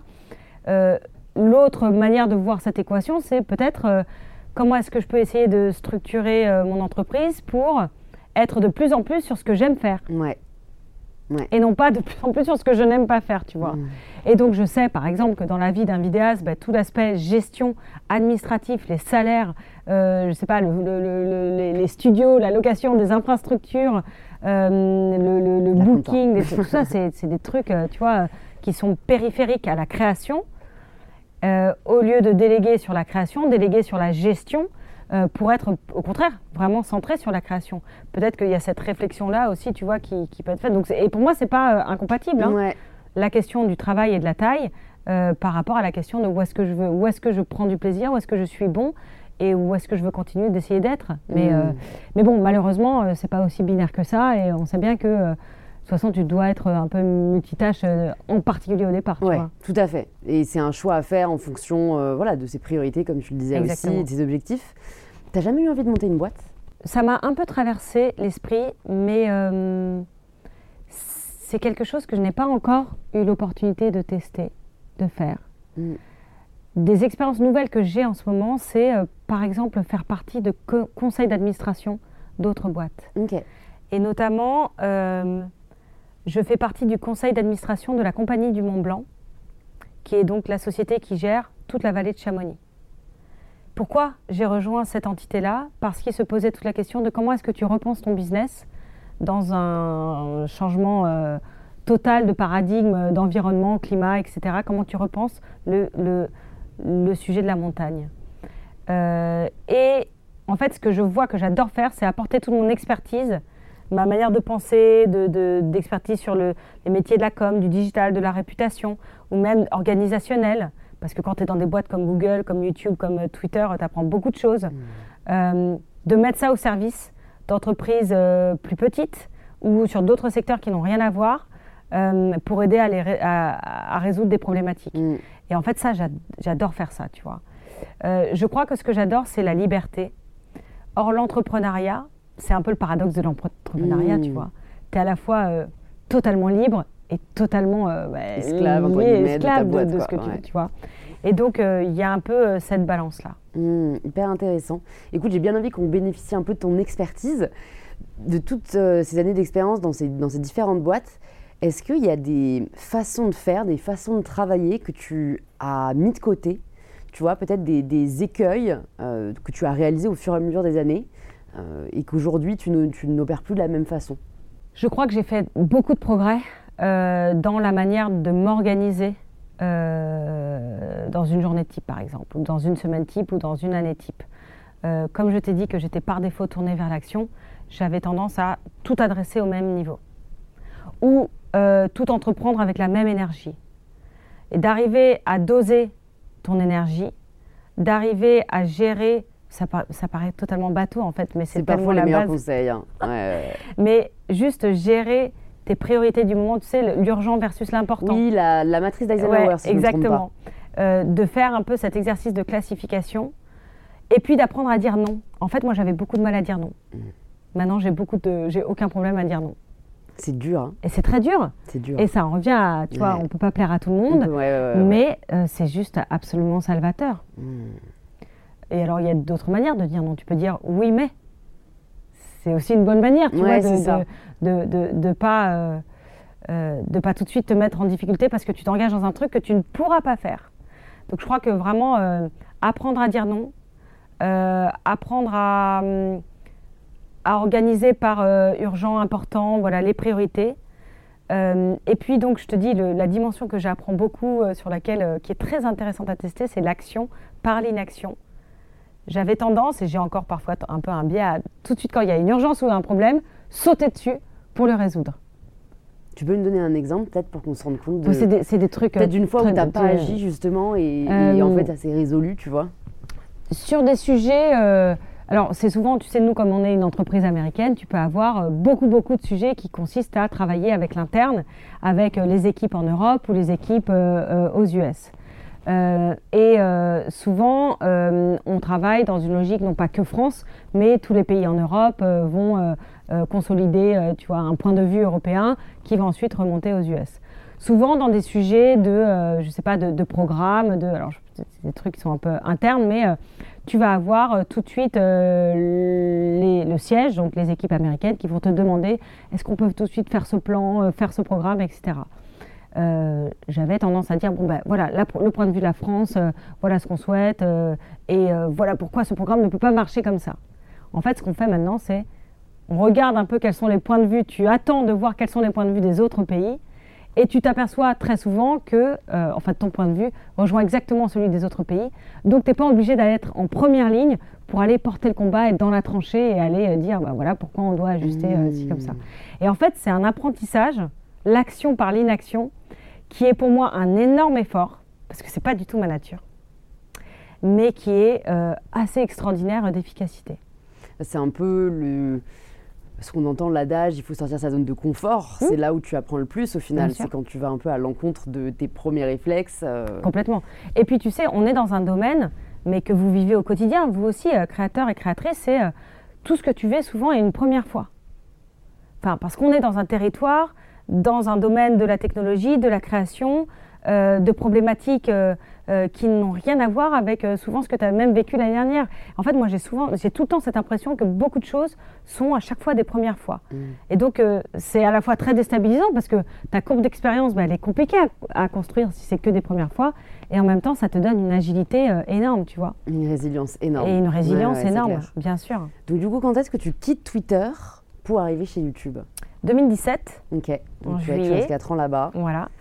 Euh, et, euh, et là, bah, j'étais très contente d'avoir fait l'expérience Twitter parce que euh, YouTube est de la famille de Google. YouTube a été racheté par Google en 2005. Et donc, tu arrives dans une entreprise qui est facteur 100 quoi, en termes de taille. Mais la culture, parce qu'il y a beaucoup d'anciens de Twitter, mais d'ailleurs Katie Standen que j'ai mentionné, était une ancienne de Google. Donc, tu vois, les méthodes de travail, la manière de, de, fonctionner dans les organisations, la manière de prendre des décisions, de concerter, la manière d'utiliser la data aussi. Euh, pour euh, faire partie des prises de décision était déjà du coup euh, très présente chez Twitter, donc j'étais hyper familiarisée avec tout ça. Et est-ce qu'on vient de chercher? Est-ce que c'est, tu vois, je pense qu'il y a des gens qui se posent la question, quoi, comment tu deviens directrice générale France de YouTube? Alors moi j'ai eu beaucoup de chance, on est venu me chercher. Euh, et donc euh, bah là, tu commences à passer des entretiens avec euh, des gens d'équipes complètement différentes, des ingénieurs, des équipes basées à Londres, des équipes basées aux US. Et c'est ça qui est génial aussi dans le processus de recrutement de ces entreprises. la plupart du temps, tu as très peu d'erreurs de casting parce que tu es sur une logique d'un panel euh, qui chacun va faire l'assessment, l'évaluation d'un aspect du job euh, ou de la personnalité. Et ensuite, c'est très consensuel. On fait une calibration, une restitution euh, tous ensemble et on se dit, bah voilà, est-ce que voilà, quel est quel est le ranking un peu des candidats? Est-ce qu'il y a un consensus? Et il y a beaucoup de débats. Et souvent, des candidats qui vont se révéler pas forcément prêts pour un job vont être tenus pour un autre job. On dit ah mais en fait elle je pense qu'elle pourrait être super pour cette opportunité-là. Et du coup, en fait, tu fais voyager les mm. talents euh, comme ça. T'as eu peur ou pas quand euh, t'as su que c'était toi? Jamais. T'as jamais eu peur? T'es arrivé le premier jour au bureau, là, YouTube, et t'as fait salut. J'ai jamais, eu... j'ai jamais eu peur parce que, en fait, tu te dis, ça veut pas dire que. En fait, j'ai jamais peur, mais je doute tout le temps. Hein. D'accord. Ouais, mais c'est deux, deux émotions C'est deux émotions différentes. Euh, mais j'ai jamais eu peur parce que je me dis, en fait, que je reste un jour, deux jours, un an, tu vois, ce sera une expérience de toute façon, ce sera génial, tu vois. Mmh. Donc tu prends tout ce que tu peux vivre de l'instant euh, et puis bah, tu fais de ton mieux. En essayant d'avoir cette sagesse-là de dire je fais, je fais du mieux que je peux. Et pour moi, ça aussi, c'est un effort parce que tu es dans un niveau d'exigence mmh. qui est très élevé. Euh, et donc, euh, en fait, tu peux toujours faire mieux. Mais il faut arriver à s'enlever l'émotion de la peur, de l'état d'esprit parce qu'elle est, euh, elle est très différente du stress positif ou quoi. Et elle peut être, enfin pour moi, elle peut être assez plombante. Mhm. Euh, et donc, euh, c'est pas une, c'est pas une émotion que j'ai eue dans mon arrivée chez, chez YouTube. Je peux dire plein d'autres choses. J'étais hyper impressionnée. Je me suis sentie un peu débordée au début, même beaucoup débordée. J'ai eu même parfois des, des tu vois, des fous rires parce que tu dis mais c'est tellement incroyable quoi, c'est, c'est un film quoi. C'est tu veux me parler genre d'une expérience un peu waouh que Non mais c'est par exemple, euh, ouais, ben justement avec Bart on s'est retrouvé à, fait un peu, à faire notre voyage d'intégration. Tu pars aux États-Unis et on te présente donc là tu arrives à Mountain View au siège de, Google. Et c'est, mais c'est tellement impressionnant. Je suis allée quand j'étais à Berkeley. Voilà, tu as des vélos pour te déplacer dans le campus et tout. Tu te dis, mais où est-ce que je suis? C'est fou, quoi et tu arrives vraiment sur une autre planète. Et ce qui est tellement impressionnant, tellement intimidant aussi, c'est de dire en fait, tu es, ça y est, tu es arrivé à l'intérieur de la boîte qui change le monde. Euh, quels que soient un peu les sujets. Et moi, j'ai toujours cette impression-là, quand tu appuies sur un interrupteur, tu as la tour Eiffel qui va s'éteindre, tellement l'impact est énorme, tu vois. Et donc, ça te fait prendre aussi le sens de la responsabilité que tu as euh, quand tu arrives dans une boîte comme ça. Mm. Et quand je te disais le, la chance que j'ai, c'est pour moi, le, sens du succès de YouTube en France, c'est arriver à protéger l'exception culturelle française, la création française dans toute sa diversité, euh, dans tout son éclectisme, euh, de manière responsable. Donc tu vois, une fois que tu as adressé tous les sujets de, lutter contre la désinformation, lutter contre les discours de haine en ligne, euh, être un, on a un rôle à jouer énorme euh, sur tous ces sujets de, l'environnement, euh, du climat. Et les créateurs, les créatrices, tu as plein de chaînes formidables qui euh, traitent de ce sujet-là. Comment est-ce que tu fais pour qu'il y en ait de plus en plus? Comment est-ce que tu fais pour qu'elles aient toute leur place sur la plateforme? Pour moi, c'est ça tout le sens de mon job. C'est ça, c'est protéger l'exception culturelle française de manière responsable. C'est comme être un citoyen responsable. Et donc, tu vois, c'est une chance inouïe et en même temps une responsabilité inouïe mmh. que d'être à, ce, à cette, à cette place-là et de passage-là. Du coup, pour les personnes qui pourraient se demander, elles, ressemblent à quoi tes journées ou une semaine euh, dans la vie de Justine Rist? Fais-nous rêver. Bah, c'est assez dément parce que tu vois, je vais passer une matinée, je vais rencontrer, je ne sais pas, euh, Arte. Ensuite, euh, je vais aller déjeuner avec François Descraques. Et puis, je vais passer un moment avec la Fédé de foot. et on va rencontrer l'ARCOM, le régulateur, tu sais, CSA Adopi. donc, en fait, c'est un mix euh, et puis, on va travailler avec euh, l'équipe sur qu'est-ce qu'on peut faire au Festival de Cannes l'année prochaine. Euh, donc, en fait, mes journées n'ont rien à voir. Emmener Louise pour qu'elle puisse interviewer les plus grandes célébrités Exactement. sur YouTube. Exactement. C'est une idée comme ça. bah, regarde, on a fait ensemble un déjeuner avec Suzanne Wojcinski quand elle était la CEO, la CEO de YouTube, quand elle est de passage à Paris. Mm. donc, donc c'est beaucoup de rencontres. C'est beaucoup de rencontres, mais c'est aussi beaucoup d'internes. Ouais parce que là, je t'ai dit en fait que les trucs qui me font vraiment kiffer, tu vois. Mais euh, il y a vraiment tout l'interne aussi qui est très important. Comment est-ce que tu bâtis le plan de YouTube en France? Mmh. euh, Comment est-ce que tu euh, interagis avec mes pairs? Donc les, directeurs, les directrices des autres pays, des autres régions. comment est-ce que, tu vois, sur tous les sujets de la régulation, par exemple, l'agenda de, la régulation en France est très important et c'est très bien. Euh, c'est normal que le, secteur de la tech soit euh, régulé. Et la France est très comment, précurseur, le plus souvent, euh, sur ces problématiques-là. Et donc, tu sais que quand tu regardes ce qui se passe en France, un an après, ça va être à peu près l'agenda de ce qui va se passer en Europe, et puis ensuite de ce qui va se passer dans le monde. Mmh. Donc, on a tous ces sujets-là. tu vois, tu vas travailler. On a, par exemple, depuis trois ans, on fait l'exercice de éditer notre rapport d'impact économique de YouTube dans les pays. Et donc ça, c'est génial parce que quand tu dis, ben, voilà, sur la France, c'est celui qu'on a publié il y a quelques mois, YouTube en France, c'est 650 millions d'euros de, contribution au PIB français et c'est euh, plus de 20 000 emplois euh, équivalents temps, temps, plein créés. Voilà, ça c'est quelque chose de concret.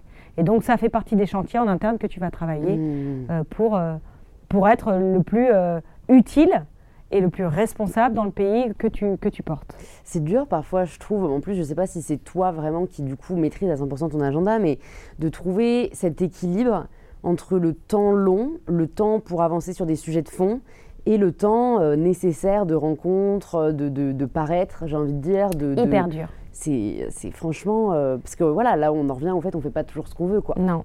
Alors, euh, heureusement, moi, j'ai pas besoin de beaucoup de sommeil. Ça, c'est une chance. Donc, c'est 5 heures, ça me va. Ah ouais, Alors, à un moment, il va falloir que je rattrape. Ok. Mais euh, j'ai souvent, tu vois, des, des, rituels où je me couche tard, où je me réveille très tôt, voire très tôt, 4-5 heures, pour avoir ce temps de... Méditation presque euh. Ouais, de, de, de, juste de réflexion, quoi, ou de pause, de réflexion. On parlait de mon chien, Birdie. Ces moments où, tu vois, euh, quand je, le matin une heure, le soir une heure, euh, quand je suis, euh, parce que je travaille, enfin je ne suis pas à la maison euh, la journée, mais c'est des moments hyper importants de réalignement avec toi-même. donc d'arriver à garder cet équilibre dans ton agenda. Et alors moi j'utilise un truc très bête, mais c'est les codes couleurs. Ah j'adore. Ah tu vois, dans mon agenda, ce qui est externe, c'est rouge. Hmm. Et je dis, je veux au moins 30%, 40% de rouge dans mon agenda. C'est tout bête, mais comme j'ai une mémoire très visuelle, d'un seul coup d'œil, je peux voir quels sont les rouges, quels sont les bleus qui sont avec mes équipes, les violets qui sont avec, euh, tu vois, le leadership. Euh. et en fait, il faut que d'un coup d'œil, euh, je puisse avoir à peu près un équilibre, à peu près, sur une semaine. Mais c'est très difficile. Mm. Et, et, pour moi, le danger que tu peux avoir dans ces grandes organisations-là, c'est d'être complètement aspiré par l'interne. Et donc de perdre complètement pied avec la réalité du terrain. Mm.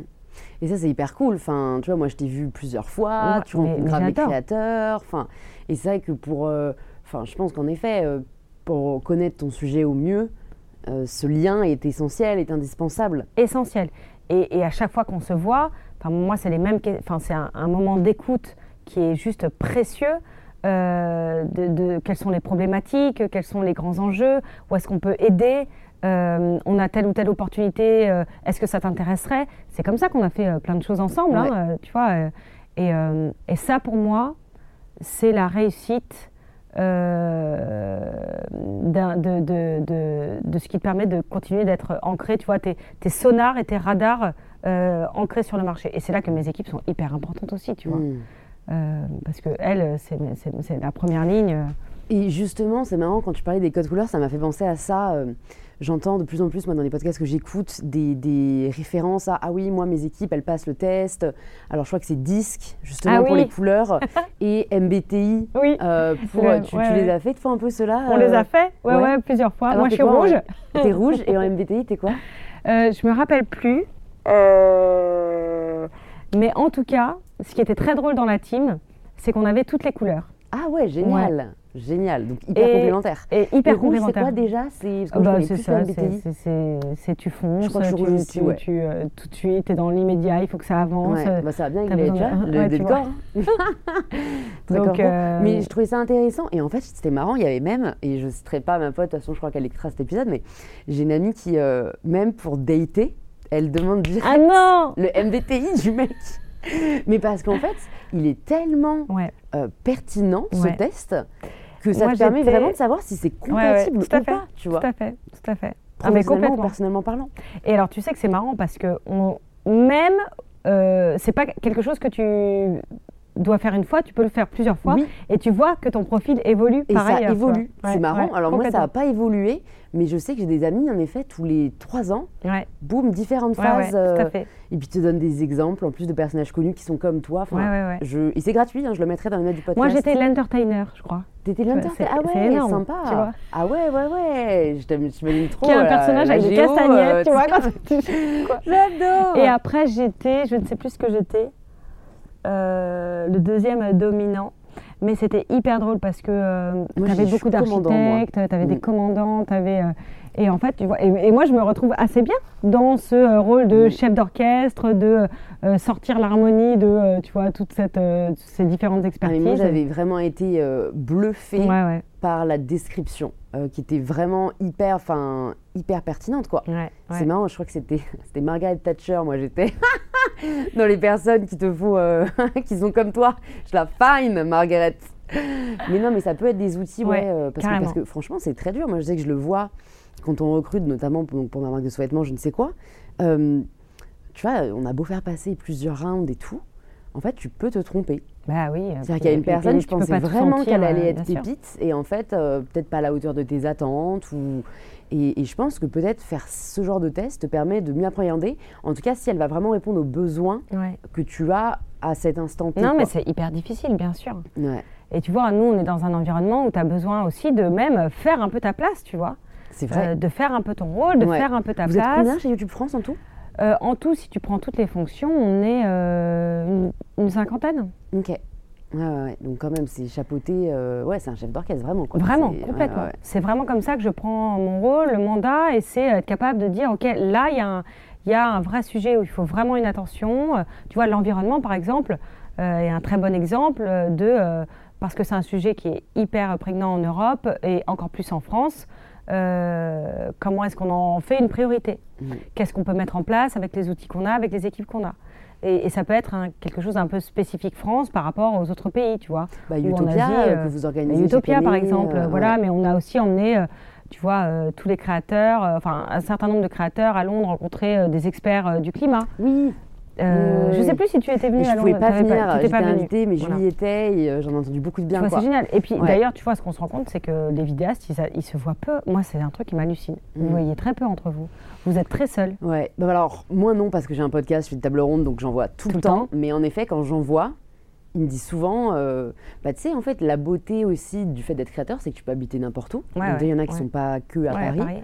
Donc, euh, tu vois, il y en a qui sont en Suisse, en Belgique, d'autres dans bah, voilà, plusieurs euh, villes de France, un peu éparpillées.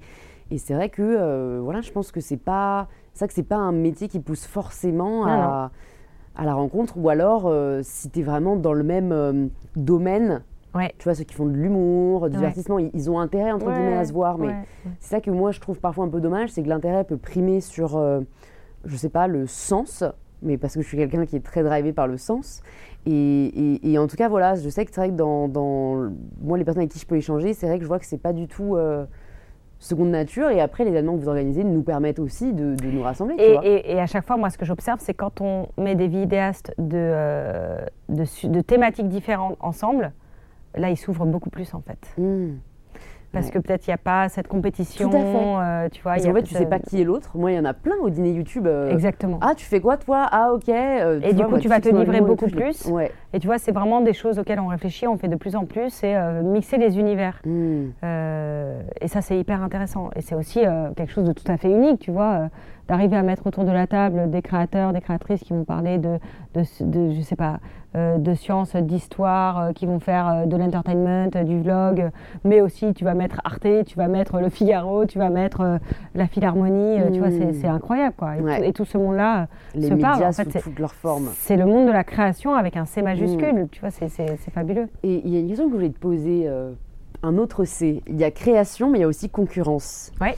YouTube, si je ne me trompe pas, est arrivé en 2005. Pas en France, mais dans le monde. Entre-temps, depuis plutôt, il y a eu d'autres plateformes qui se sont créées.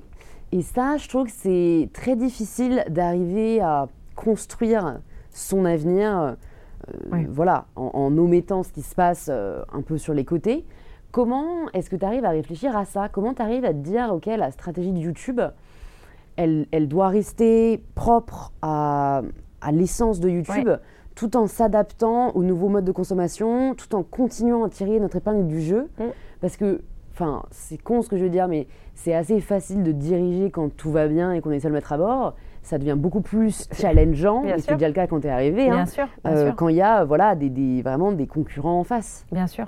En fait, euh, l'univers, cet univers-là bouge très vite, les usages évoluent très vite. Euh, et alors, si, tu reprends un peu la genèse de YouTube, tu vois, 2005, euh, la plateforme euh, est née. très rapidement, je crois que c'est en 2007, on a mis en place ce modèle économique où plus de la moitié des revenus sont reversés aux créateurs. Seule plateforme à faire ça. Tu vois, vraiment dans son ADN. Ce qui change tout parce que ça veut dire que tu as un modèle économique pour tout le monde. Hmm. C'était en 2011, on commence à mettre la brique du live. Donc tu peux faire des lives sans limitation de durée sur YouTube. Euh, on a lancé il y a deux ans Shorts. Shorts, euh, qui étaient donc des formats verticaux, courts. La réponse à un vrai besoin du marché, euh, plein de plateformes qui cartonnent sur ce format-là, de pouvoir faire une création plus spontanée, plus courte, dans un format, une grammaire un peu différente. Et en fait, nous, notre positionnement, il est très simple. Hein. Aujourd'hui, on se dit, tu es la plateforme, la destination vidéo, ou que tu sois un créateur ou que tu sois un utilisateur, tu peux voir du 15 secondes, tu peux voir du 15 minutes, ou tu peux faire du 15 heures. Et c'est cette logique de multi-format qui, du coup, maintenant s'accompagne d'une logique de multi-revenus, parce que tu sais qu'au mois de janvier, on va aussi ouvrir la monétisation et le partage de la monétisation à Shorts, mm. euh, qui fait que, euh, pour moi, toute la pérennité du modèle YouTube euh, tient. C'est parce que dès le départ, tu as eu dans l'équation une logique de partage de la valeur. Et quand je te disais, tu vois, les 650 millions de contributions au PIB, bah, ça inclut tout ce qu'on reverse euh, aux créateurs. Et multiformat parce que bah, tu dois t'adapter, tu ne dois pas rester dans un angle tu vois, euh, de création ou d'usage. De, la télévision aujourd'hui, c'est le deuxième euh, écran de consommation de YouTube en France. Après le téléphone. Après le téléphone. devant l'ordinateur? Ouais, c'est un usage qui n'existait pas ah il y a 5 ans. Mais c'est vrai que moi, souvent, j'ai des cis qui me taguent, elles regardent sur grand écran. C'est marrant. Et c'est hyper intéressant parce que du coup, cet usage-là, bah, ça va être un usage très différent. Ça va être une audience conjointe avec, tu vois, ta famille, tes potes, mmh. plus. Tu vas regarder des contenus euh, plus longs. C'est pour ça que tu vois tous les documentaires, tous les, euh, les, cours, les longs métrages, les films, en fait, cartonnent sur YouTube. Et on, a un peu ce mythe de dire, ouais, mais en fait, l'audience jeune, elle regarde que les contenus hyper courts et tout. Mais pas du tout. regarde euh, un exemple. Charles Villa, les géniaux documentaires qu'il fait. qui sont souvent des 40 minutes, une heure, etc. Bah, il a, Tout à fait. Hugo, mais moi, mes tables rondes, tu vois, ça dure une heure, une heure et demie, c'est les formats qui marchent le mieux. Hein. Exactement. Et je pense euh, qu'on est dans une euh, époque un peu de réaction. Il y a toujours une réaction à un excès. L'excès euh, a, été les vidéos courtes, parce qu'on est allé dans une course à tout ce qui sera plus court. vraiment, ça devenait quand même, je trouve, un peu ridicule. Et en fait, je pense qu'il y a un contre-coup de ça où, ok, et moi je suis la première à consommer aussi du contenu court, mais on a aussi envie d'avoir du temps long, du temps de réflexion, du temps d'approfondir. Parce que tu vois, à l'époque où moi j'ai commencé YouTube, il y avait beaucoup moins de formats aussi longs que ça. Mais il y avait aussi beaucoup moins de contenu court. C'était genre 15 minutes, c'était 10-15 minutes, c'était la norme. Aujourd'hui, c'est vrai qu'on a la chance de pouvoir choisir ce qui nous convient le mieux en fonction de, la période. Écoute, moi, la seule suggestion que je me permets de faire pour YouTube, vu que là, hein, on, est. sur YouTube, on écoute un podcast, eh bien, toutes les personnes qui veulent regarder le podcast ou l'écouter, ouais, bah et qui veulent verrouiller, bah, eh bien, elles peuvent pas. Je sais. Et ça, je trouve ça dommage. C'est dans notre liste. Ok, c'est dans le pipe. La, la MIF, c'est dans le pipe. Évidemment. Bah, est là pour ça aussi et pour suggérer. je, suis, tellement d'accord avec toi, bien sûr. D'écouter en ce qu'on appelle en arrière-plan. en arrière-plan. Et tu vois, imagine demain euh, vos concurrents XY euh, commencent à monétiser les créateurs.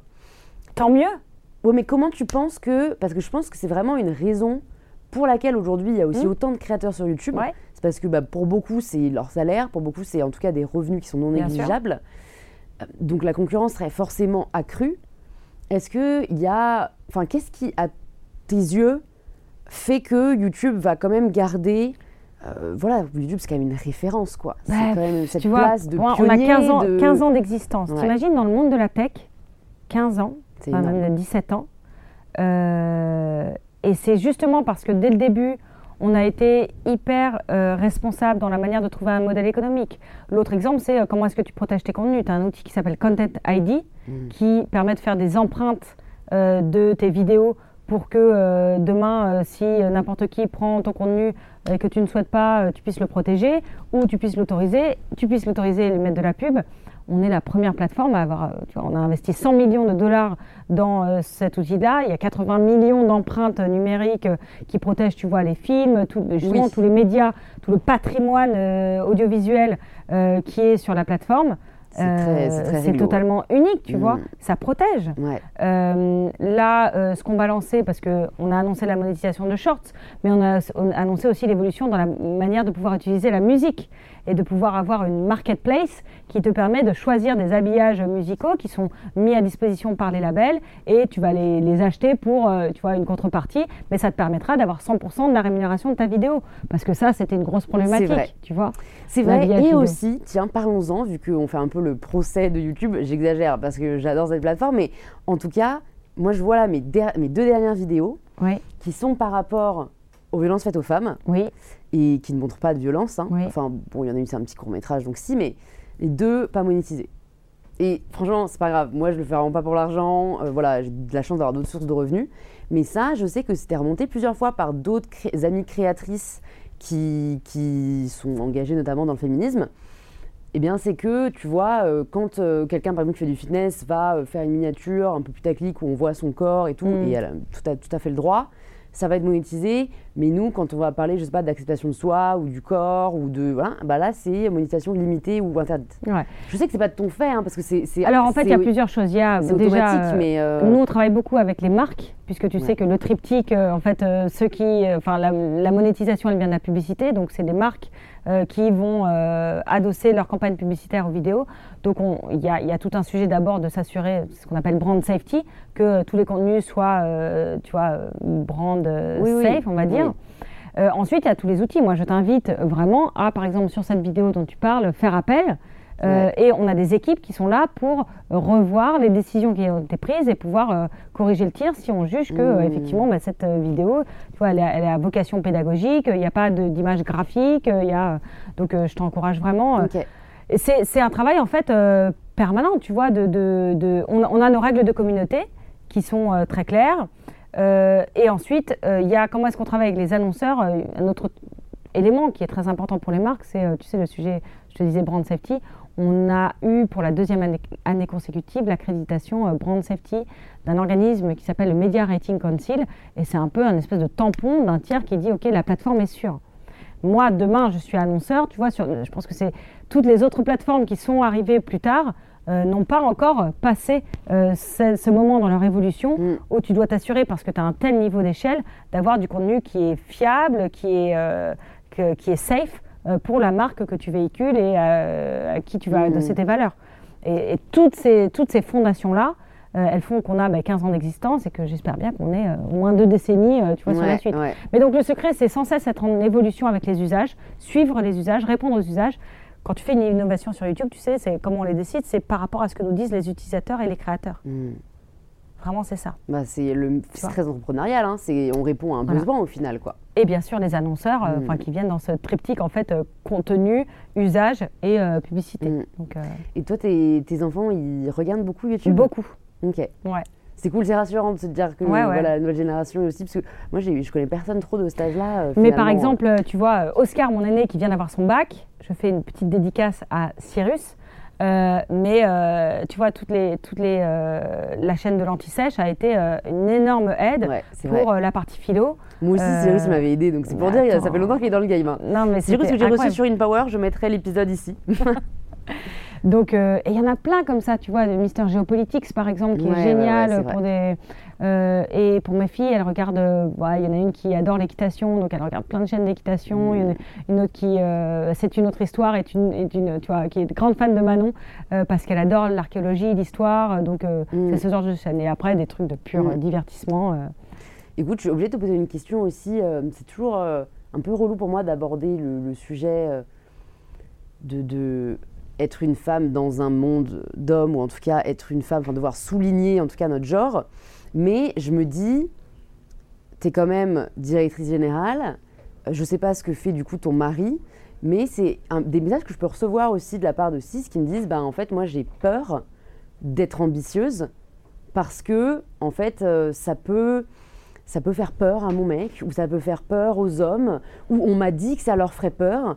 Tu vois, comment tu as fait pour assumer tes ambitions, affirmer qui tu étais, et, sans que ce soit, on va dire, euh, euh, detrimental, enfin en tout cas, euh, que ça puisse poser problème dans ta relation de couple. J'ai mis longtemps à comprendre que l'ambition, c'était pas un truc vulgaire et auquel les femmes n'avaient pas le droit. Et en fait, ça, je l'ai compris à partir du moment où j'ai rattaché l'ambition au sens.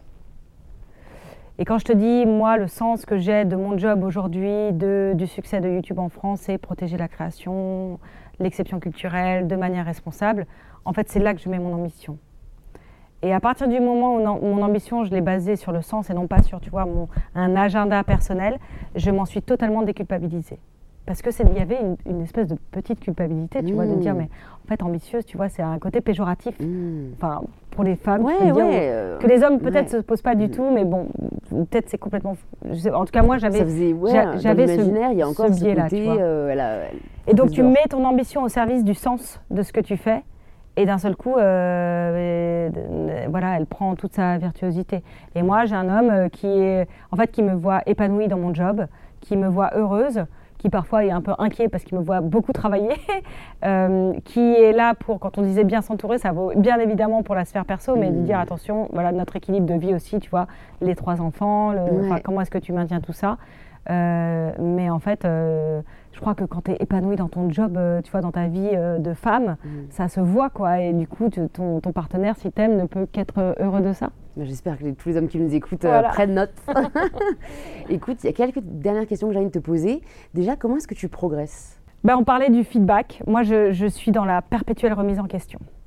Euh, ce qui peut être un peu épuisant pour moi-même et pour les autres, mais euh, perpétuelle remise en question. et après, je pense que je reviens, c'est bête, sur ce chapitre de l'action par l'inaction, mais j'apprends beaucoup de ce côté-là, tu vois, de me redescendre un peu dans l'agitation que tu peux avoir de justement de cette remise en question, de mm. poser tout le temps des questions.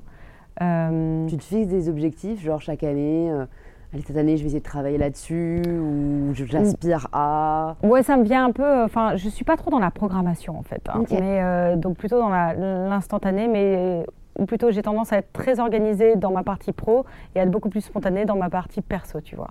Euh, et je me dis, en fait, euh, voilà, d'apporter tout ce que je peux apporter d'un point de vue pro. Et là, oui, tu vas te fixer, des objectifs simplement parce que tu dois driver ton équipe. Et tu as, voilà, as, une vraie cadence à tenir. Euh, et puis ensuite, partie perso, justement, j'essaye d'être le contre-pied de ça. Parce que tu dois, tu sais pas de quoi demain est fait. Et, et juste être en bonne santé, être ensemble, c'est une chance inouïe. Et donc, mmh. juste essayer de profiter de ça. Tout à fait. Mais je, Ça te manque de voyager ou pas? Parce que du coup, tu as quand même travaillé eh ben, dans différents pays. parce que, en fait, j'ai tellement voyagé avant, je suis hyper contente d'être ancrée là. Trop bien. Ouais. ouais. Non, mais ça, je pense qu'en effet, il y a un moment peut-être où on se dit. Euh, ouais. Et tu vois, tu sens que les enfants qui grandissent, ils ont besoin de leur maman aussi, enfin de leurs deux parents évidemment, mais, mais je, je sens que c'est une autre forme de présence, tu as besoin d'être très disponible. Tu mm. T'es pas allée aux US du coup, t'as pas travaillé aux US Non, j'aurais adoré. Mm je travaille beaucoup avec les US, on fait des voyages là-bas, mais j'ai jamais vécu là-bas. Mm. Écoute, il te reste encore de nombreuses années euh, de carrière. Si tu avais une ressource à nous recommander, que ce soit un livre, un film, un podcast, qu'est-ce que tu nous conseillerais? Alors moi, j'ai découvert euh, bah, une chaîne YouTube, alors qui date, mais que j'ai découvert il n'y a pas très longtemps. Justement, euh, c'est lié à François Descraques, c'est La Veillée. Je ne sais pas si tu connais cette chaîne. En fait, c'est un format beaucoup le nom. qui s'appelle The Mouth. Au départ, c'est un format américain, tu vois. Et c'est tout simple. C'est, ce sont des personnes qui viennent raconter leur histoire, leur histoire extraordinaire de personnes ordinaires ou de personnes connues, parce que tu as genre Jonathan Cohen en France qui a dû le faire, mais et euh, en fait, c'est un format qui est hyper simple, hyper épuré.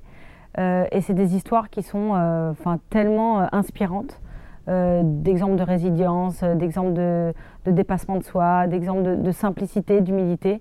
J'adore, j'adore ce, ce, format. Donc, depuis que je l'ai découvert, je me fais une veillée. C'est 15-20 minutes, tu vois, par, par jour ou tous les deux jours en allant au travail et j'adore. Trop bien. Écoute, j'irai voir. Ouais. Écoute, ça me fait penser à une autre question que, que j'avais pas forcément, à laquelle j'avais pas forcément pensé, mais qu'est-ce que tu aimerais voir plus sur YouTube? J'aimerais voir plus de chaînes de créatrices millionnaires. Il y a un peu euh, ce plafond de verre de la vraie vie que tu vois aussi sur YouTube. Euh, et tu as encore trop peu de femmes dans le classement.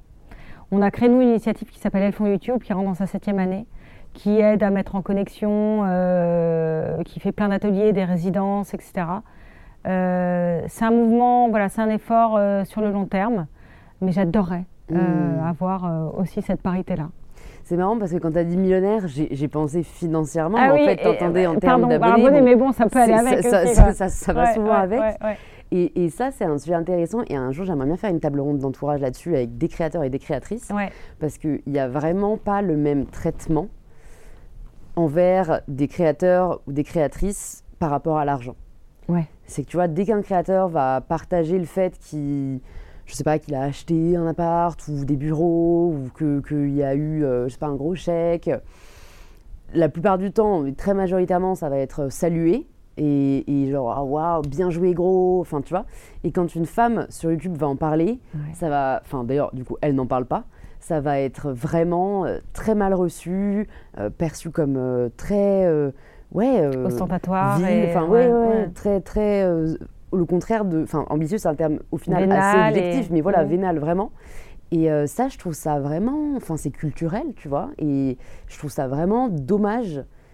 Et, et, franchement, même moi, alors sur une plateforme concurrente que je ne citerai pas, j'ai vu vidéo, bon, après, elle, elle, en fait vraiment des tonnes, hein, mais justement, une femme qui joue la millionnaire à fond, en montrant tous ses achats, et genre, oh, trop bien de pouvoir aller à sa pause déj, s'acheter un Hermès. Enfin, je trouve qu'il y a d'autres façons de montrer euh, qu'on a de l'argent qui, peuvent être plus Il y a d'autres manières, il y a d'autres richesses et il y a d'autres manières de se réaliser. Exactement, mais en tout cas, j'ai eu ce premier préjugé, parce que j'essaye vraiment, moi, un peu comme toi, de me remettre en question, et à chaque fois que je vais avoir un préjugé, de m'arrêter deux secondes et au lieu de me juger, de me dire bah, pourquoi j'ai ce préjugé et en fait non, elle fait ce qu'elle veut.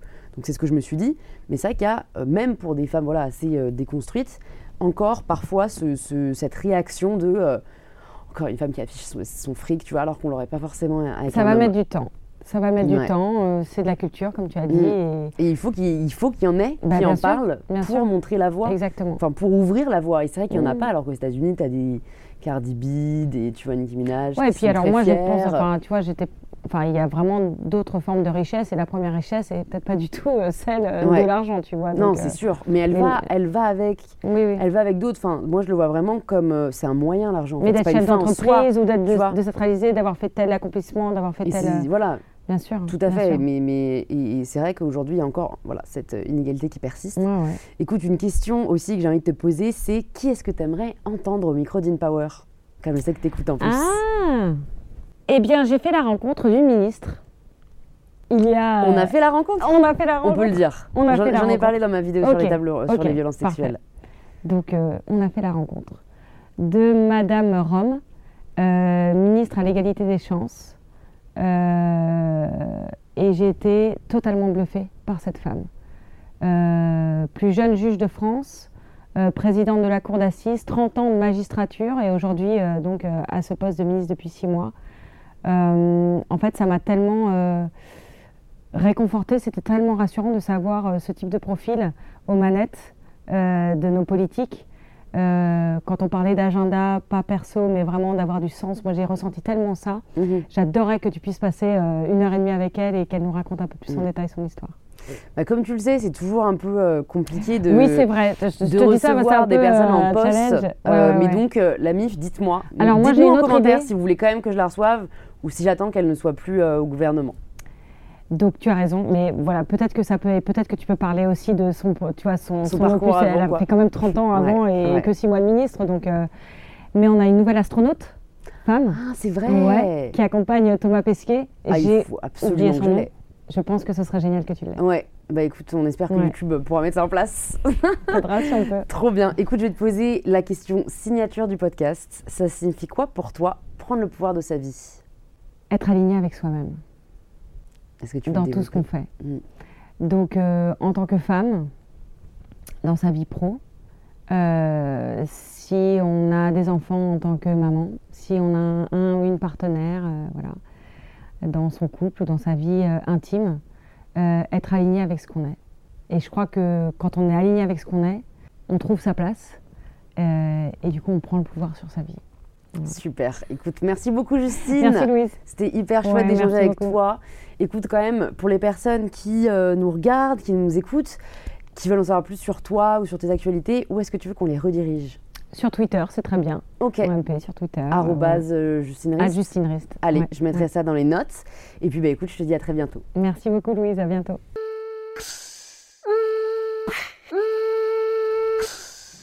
Merci d'avoir écouté l'épisode jusqu'au bout, vous êtes des vrais et j'espère que cette conversation vous a inspiré.